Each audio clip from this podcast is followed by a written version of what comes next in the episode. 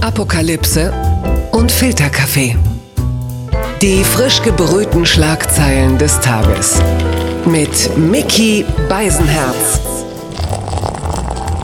Einen wunderschönen Montagmorgen wünsche ich und herzlich willkommen zu Apokalypse und Filterkaffee, das News Omelette. Und auch heute habe ich mich wieder sehr früh hingesetzt bei einer Tasche, Tasse Filterkaffee um für Sie ein bisschen das zu kuratieren, was heute von Gesprächswert ist. Und worüber spricht man? Was sind die Meldungen des Tages, die Schlagzeilen des Tages? Und zum Glück muss ich das nicht alleine machen, denn bei mir ist der weltgrößte News-Junkie, meine Frau Niki Hassania. Guten Morgen, Mickey. Guten Morgen, Niki. Äh, du, eins vorweg, also ich habe jetzt wirklich in langen Studien, habe ich den äh, Dresscode der Deutschen in Corona-Zeiten durch äh, eine Langzeitbeobachtung an unsere Nachbarn herausgefunden. Also das Heimoutfit ist in kurzer Buchse und Kapuzenpulli auf dem Balkon rauchen, sich stadtfein machen ist in Joggingbuchse und Sweatshirt auf dem Balkon rauchen. Also so weit bin ich jetzt gekommen. Genau so. Ja, ich sehe, du bist stolz auf mich. Komm, wir kommen direkt einfach zur ersten Rubrik. Die Schlagzeile des Tages. Die Welt schreibt, Merkel und Spahn nannten falsche Infektionszahlen. Die Bundesregierung sprach beim Bund-Länder-Gipfel am Donnerstag von 40.000 akut Infizierten. Doch diese Zahl war offenbar nicht korrekt. Das zeigen auch Zahlen des RKI. Der Gesundheitsminister gibt einen Rechenfehler zu. Ja, Jens Spahn hat sich offensichtlich verrechnet und äh, das gestand er auch zu in der Sendung Bericht aus Berlin. Es waren laut RKI tatsächlich nur 29.000. Ja, und bei Wolfgang Kubicki knallen jetzt natürlich die Korken, weil der ja eh der Annahme war, dass RKI passt die Infektionszahlen immer äh, gemäß der Maßnahmen der Bundesregierung an. Die Reproduktionszahl liegt übrigens gerade bei 0,74. Niki, bist du da auch so glücklich wie ich? Man, man muss den Deutschen einfach lieben. Äh, Deutschland ist, glaube ich, das einzige Land, wo man diese Rechnung falsch hatte, dass es weniger Infizierte sind. Ähm, China, seien wir ehrlich, die lügen, was deren Zahlen angeht. England kam auch um die Ecke mit, äh, by the way, sind doch ein paar Millionen mehr. Nein, aber ja, ähm, ja schon ein bisschen absurd. Und die Deutschen setzen die Zahlen einfach mal, wenn auch versehentlich, rauf. Ist spannend. Ja, heute ist natürlich interessant. Also die äh, Friseure dürfen wieder öffnen. Also auf einem Montag. Da merkt man auch, die Bundesregierung hat sich schon sehr weit vom normalen Bürger entfernt. Äh, dir ist ja übrigens aufgefallen, die, äh, dass Merkel schon vor ein paar Tagen eine völlig neue Frisur hatte. Ne? Ich sag's ja, es ist eine Undercut-Frisur.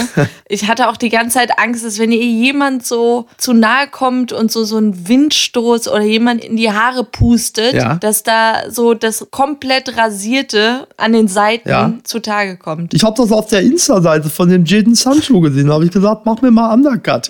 naja, also es ist interessant, was jetzt gerade so, äh, jetzt gibt es ja neue Lockerungen und ähm, aber man merkt, die Leute haben sich jetzt langsam auch so ein bisschen an Corona gewöhnt. Anne Will zum Beispiel, also die Redaktion hat da jetzt auch gar keinen Bock mehr auf einen tollen Titel der Sendung. Die haben dann einfach nur noch geschrieben, raus aus dem Corona-Stillstand, hat die Regierung hier für den richtigen Plan. Da merkt man, die haben irgendwie auch keinen Bock mehr. Ne? Und dann wurden dann so diverse Sachen diskutiert. Unter anderem ging es dann halt eben auch um die Autokaufprämie, also huhu, die Abwrackprämie ist zurück. Ne? Das fand ich irgendwie auch wofür? spannend. Wo, wofür? Also ich verstehe, dass jetzt die Autoindustrie wieder loslegt, aber ich frage mich, wer für wen? Wer kauft jetzt ein Auto? Ja. Weil die Frage ist doch, wo, wohin fährst du mit dem Ding außer ins Autokino? Ja alle Grenzen haben dicht gemacht. Ich verstehe es nicht. Kannst mit dem Auto ja noch nicht mal um, also mit dem neuen Lambo noch nicht mal um deinen Stammitaliener cruisen, weil der hat ja auch dicht. Also das sind nur Probleme. Ich bin ja übrigens dafür, weil das ja jetzt so der neue Shit ist,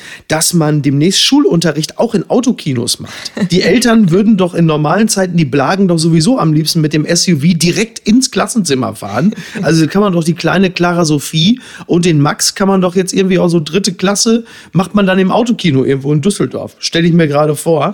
Interessanter Einblick übrigens noch im aktuellen Spiegel über äh, Merkel und Laschet in der Schaltkonferenz. Also es war bei der letzten Schaltkonferenz wohl so, da ist äh, Armin Laschet ist der Kragen geplatzt. Altmaier wollte die Geschäfte noch länger geschlossen lassen und äh, Armin Laschet konnte sich darüber nicht mehr einkriegen, bis die Kanzlerin ihn beruhigte. Armin, äh, alle können sehen, wie du dich aufregst. Und, und dann hat aber Laschet sich auch über Merkel ereifert hat, weil die schon wieder äh, so quasi so wissenschaftliche Kriterien referierte, als es um die Entscheidung festmachte. Unter anderem halt eben die sogenannte R-Zahl. Und Laschet fragte dann wütend in Richtung Merkel, ja, was ist denn jetzt wieder dieses R? Oh boy. Er Okay, also er ist jetzt wirklich endgültig wie Heinrich Lose in Papa Ante Porters. Was ist denn dieses Corona, wo vorher schon wieder redet? Und es ist eigentlich alles nur die Schuld von Drosten, oder Niki? Ja, sowieso. Äh, ich finde das auch so ganz lustig. In Schweden hat sich ja jemand äh, das Gesicht des Staatsepidemiologen Anders Tignell, Ja. heißt er, ich weiß nicht, ob ich es richtig ausspreche, tätowieren lassen auf den Arm. Und äh, da habe ich echt Schiss, wenn das jemand, also wir würden dann Drosten nehmen Ja. und dann stellt sich aber heraus, dass die Politik komplett falsch war. Und dann hast du immer das Gesicht vom Versager auf deinem Arm. Ja, ich muss ehrlicherweise sagen, ich habe am Mittwoch einen Termin, also schwarz bei meinem Tätowierer. Äh, der muss mir Streeck wieder weglasern. Den habe ich mir so ein bisschen vorschnell. Naja, gut, komm, anderes Thema. Blattgold. FAZ schreibt, ist die Lüge an der Macht. Hinter der Seuchenbekämpfung wirkt ein geheimer Plan. Immer mehr Menschen glauben so etwas wie Verschwörungstheorien. Die breiten sich von den Rändern in die Mitte aus. Ja, das Grummeln wird lauter, das Grundrauschen, wie die Verfassungsschützer es nennen. Also das merkt man tatsächlich schon. Also der Unmut in der Bevölkerung wächst. Das hat ja Friedrich Merz auch gesagt. Er sagte, die Stimmung kippt. Das sagt man natürlich meistens dann, wenn man will, dass die Stimmung kippt und man der Erste ist, der sagt, Leute, ich helfe euch. Aber es ist schon zu bemerken, dass die Leute sich mehr und mehr äh, Verschwörungstheorien zuwenden. Und da gibt es ja diese Bewegung auch Widerstand 2020. Einer der führenden ist dieser HNO-Arzt Bodo Schiffmann. Der hat eine sogenannte, ich habe das erst für einen Comedy-Begriff gehalten, Schwindelambulanz. Da habe ich gedacht, da ist der Fake ja schon drin, aber es ist, so nennt man das offensichtlich, wenn ein HNO-Arzt äh, zu konsultieren ist, wenn es einem mit dem Gleichgewicht nicht gut geht. Und dieses, diese Bewegung Widerstand 2020, äh, das ist dann auch so ein Sammelbecken, auch so für Verschwörungstheoretiker, Rechte, Linke. Es ist schon, schon faszinierend, was da jetzt gerade los ist. Ich finde den Namen äh, Widerstand 2020, haben die nichts gelernt, dass wann immer man so Zahlen in, in ihre Movements einbaut, dass es immer zum Scheitern verurteilt ist. Du hast Olympiastadion 2020, Agenda 2010. Coney 2012, man hat ihn immer noch nicht gefunden. Beverly Hills 90210 war das erfolgreichste. Ja, aber auch nur, äh, ähm, nur das erste Mal. Ne? Das zweite Mal hat auch nicht so richtig funktioniert. Und das ist schon spannend. Man muss natürlich fairerweise sagen, Verschwörungstheorien resultieren wie so häufig natürlich aus einer, also nicht bei allen, aber bei manchen auch aus einer Sinnsuche. Und das, was wir gerade haben, sind ja so Sinnsuchaggressionen, muss man fast schon sagen. Auf der Cannstatter Vasen haben sich jetzt in Stuttgart 5000 Menschen eingefunden. Ähm, also die Maxi-Version dessen, was wir gerade immer vor der Volksbühne in Berlin sehen. Und das sind ja die sogenannten Hygienedemos. Und wenn man sich gewisse Leute ansieht, dann äh, hat man schon den Eindruck, also Hygiene haben sie auch schon vor Corona kritisch gesehen. Und was da teilweise dann für Verschwörungstheorien kursieren, ist schon spannend. Also die, die, die bekannteste derzeit ist natürlich Bill Gates hat Corona erfunden, um uns alle äh, zu impfen und zu chippen, muss man sagen. Also das ist auch interessant. Und äh, die AfD ist ja der Ansicht, äh, die CDU hat uns Corona geschickt, um ihre Umfragewerte zu pimpen. Es ist schon spannend, aber es gibt ja, also diese, diese Verschwörungstheorien gehen ja bis in die höchsten Kreise auch der USA, oder Niki? Ähm, ja, also der Außenminister der USA, Mike Pompeo, ist der festen Überzeugung, dass jetzt konkrete Beweise vorliegen, dass das Virus aus einem Labor in Wuhan stammt. Ah. Da ist jetzt dieser Bericht der Five Eyes, die sich zusammensetzen aus den Geheimdiensten der USA, Großbritannien, Kanada, Neuseeland und Australien. Okay. Wobei eigentlich nur die äh, Amerikaner sagen, dass es absichtlich, also so, so eine Art Biowaffe sei. Ja. Die anderen sagen, ja, kann aus dem Labor sein, aber wollen sich da noch nicht so festlegen, richtig? Okay. Aber bei der Nummer denke ich mir, was nützt jetzt ein Blame Game? Jetzt ist the genie out of the bottle. Jetzt lasst uns einfach alle zusammenarbeiten, Ja. das, das einzudämmen. Ich, ich verstehe dieses Spiel, darüber kann man später reden, Ja. wie wir jetzt China bestrafen wollen. Wahrscheinlich kommen dann die Trump Trade Punishments wieder äh, zutage. Es ist fest davon auszugehen, so oder so, äh, Julian Reichel von der Bild kriegt jetzt schon Speichelsturz, wenn er das hört und sitzt bereits jetzt wie eine wild gewordene Katze an der Tastatur. Verlierer des Tages ist der FC Köln. Die Mopo berichtet, Bundesliga-Profi kritisiert Corona-Pläne und muss dann zurückrudern. Es ist ja bekannt, die DFL will möglichst bald den Spielbetrieb wieder aufnehmen, so natürlich auch der FC Köln. Und dummerweise gibt in diesem Moment der FC-Profi Birger Vertrate ein Interview im, äh, wenn ich mich nicht irre, belgischen TV. Und da sagte er Dinge wie, wir, wir werden nicht unter Quarantäne gestellt. Und das ist schon ziemlich bizarr. Der Plan war von vornherein, dass wir weiter trainieren, egal ob es positive Tests gibt. Und äh, er hatte dann auch berichtet, dass er also auch in Kontakt stand mit Spielern, die positiv auf Corona getestet wurden. Und er sagt dann zum Beispiel auch, der Physiotherapeut ist der Mann, der mich und andere Spieler wochenlang behandelt hat. Und mit einem der beiden fraglichen Spieler habe ich am Donnerstag im Fitnessstudio ein Duo gebildet bildet. Das ist natürlich sehr schwierig und der FC Köln hat dann sehr schnell reagiert auf diese Kritik aus den eigenen Reihen und kurze Zeit gab es dann später ein, äh, ein überarbeitetes Statement ähm, auch von ihm, ja, von Verstrate. Er sagte, nachdem die drei positiven Fälle in unserem Kreis bekannt wurden, habe ich in einem Interview über meine persönlichen Sorgen vor einer Ansteckung meiner Freundin berichtet. Dabei habe ich mich an einigen Stellen falsch ausgedrückt, sodass in der Übersetzung ein missverständlicher Eindruck entstanden ist, der mir leid tut, wo du denkst, ja, hm, alles klar.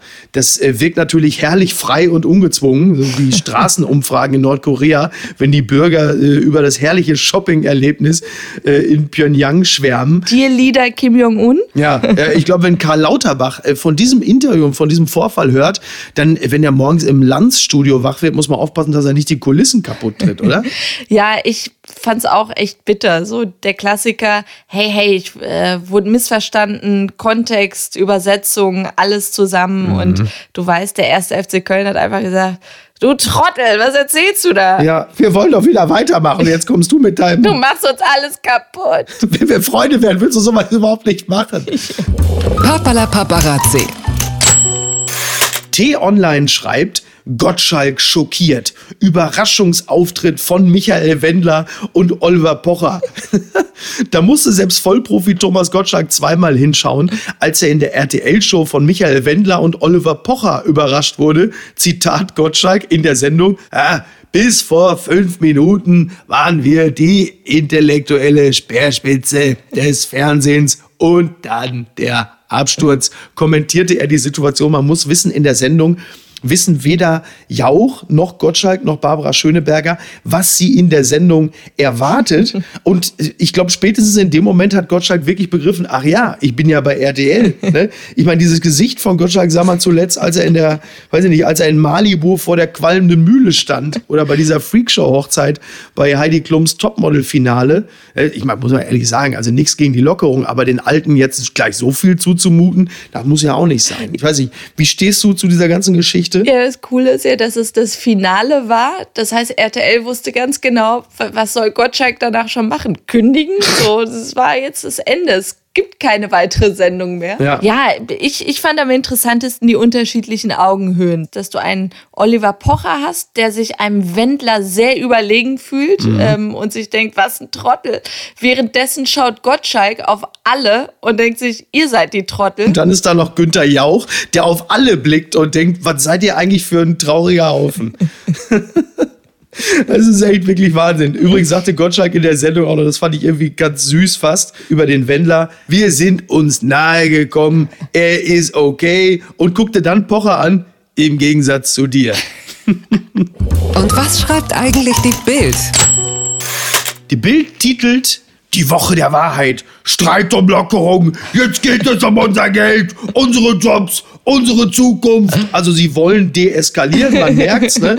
Dann auf der Seite auch, das fand ich auch sehr gut, außerdem neues Buch enthüllt intime Details über Royals. Unter anderem, dass Lady Di sich wohl häufiger nackt auf dem Dach gesonnt hat, was äh, zu der Schlagzeile führt, Nucky Die auf dem Dach, weil sie Die heißt. Nucky Die. und dann gibt es noch die Post von Wagner. Und Wagner beschäftigt sich natürlich mit dem Thema des Tages. Liebe Friseurinnen, wenn ihr am Montag nach sieben Wochen eure Salons öffnet, stehen langhaarige Männer vor euren Türen, die aussehen wie Robinson Crusoe. Ich selbst sehe nach sieben Wochen ohne Friseur aus wie ein Gesetzloser. Schnipp, schnipp. Noch niemals habe ich das Klappern der Schere so herbeigesehnt um wieder so auszusehen wie früher. Schnipp, schnipp. Das, das, ist doch wirklich alles nicht zu fassen, oder? Wie ein Gesetzloser. Und man sagen muss, das hätte auch ein, ein Blick in den Arbeitsvertrag hätte das äh, dir eben, aber gut, sei es drum. Ich liebe ihn. Oh, ich dachte, du wärst längst tot. Also selten hat der Name einer Rubrik besser gepasst als jetzt. Und deswegen schalte ich jetzt zu meiner Asien-Korrespondentin Niki Hassania with the news. Kim Jong-un ist zurück. Oh, ist das toll. Und alle freuen sich. Das geht bis in die höchsten Kreise, oder? ja, Trump hat nämlich getweetet, I for one am glad to see he is back and well. he's, it's great. It's fantastic. He's, he's, he's back and well. Ja, ist er denn back and well? Man hat Fotos gesehen. Was hat er, ich glaube, er hat jetzt, was hat er jetzt besichtigt? Eine Düngemittelfabrik hat er, die Eröffnung einer Düngemittelfabrik. Ach, klasse. Da war Kim Jong-un da und hat äh, Schnipp, Schnipp gemacht. das ist für mich auf jeden Fall das schönste Comeback seit Modern Talking, muss man ganz klar sagen. Kim Jong-un ist zurück oder wie Politologen es nennen, die zweite Welle. Es ist klasse, oder? Covid-20. Ja, genau. Oh boy. Ja, ich glaube, dann äh, haben wir es für heute. Ähm, wir gucken uns jetzt noch das Kochvideo von äh, Johann Lafer an, oder? Hey, super. Bei mir ist heute die Verbraucherschutzministerin Julia Klöckner. Und wir kochen gemeinsam, zusammen und gesponsert von Kaufland und Bild. Und ich finde das ehrlicherweise unmöglich, weil das hätte sie ja mit ihrem Arbeitgeber Nestlé absprechen müssen, oder? Aber gut, wir werden das mal weiter beobachten. So, wir, wir gehen jetzt auch beide in Joggingklamotten zum Rauchen auf dem Balkon, oder? Ach, ich ziehe gar keine Hose mehr an. das ist ein tolles Fazit. Ich verbleibe einfach mit den Worten, so wie du mich am Sonntagmorgen begrüßt hast. Mein Gott, ist das heute ein herrlicher Tag. Ich kann es kaum erwarten, ihn dir zu ruinieren. In diesem Sinne, einen schönen Montag. Schneidet euch die Haare, ihr Hippies. Ihr seht aus wie Gesetzlose. Tschüss. Ciao. Apokalypse und Filtercafé ist eine Studio Bummens Produktion mit freundlicher Unterstützung der Florida Entertainment. Neue Episoden gibt es jede Woche montags, mittwochs und freitags. Überall, wo es Podcasts gibt.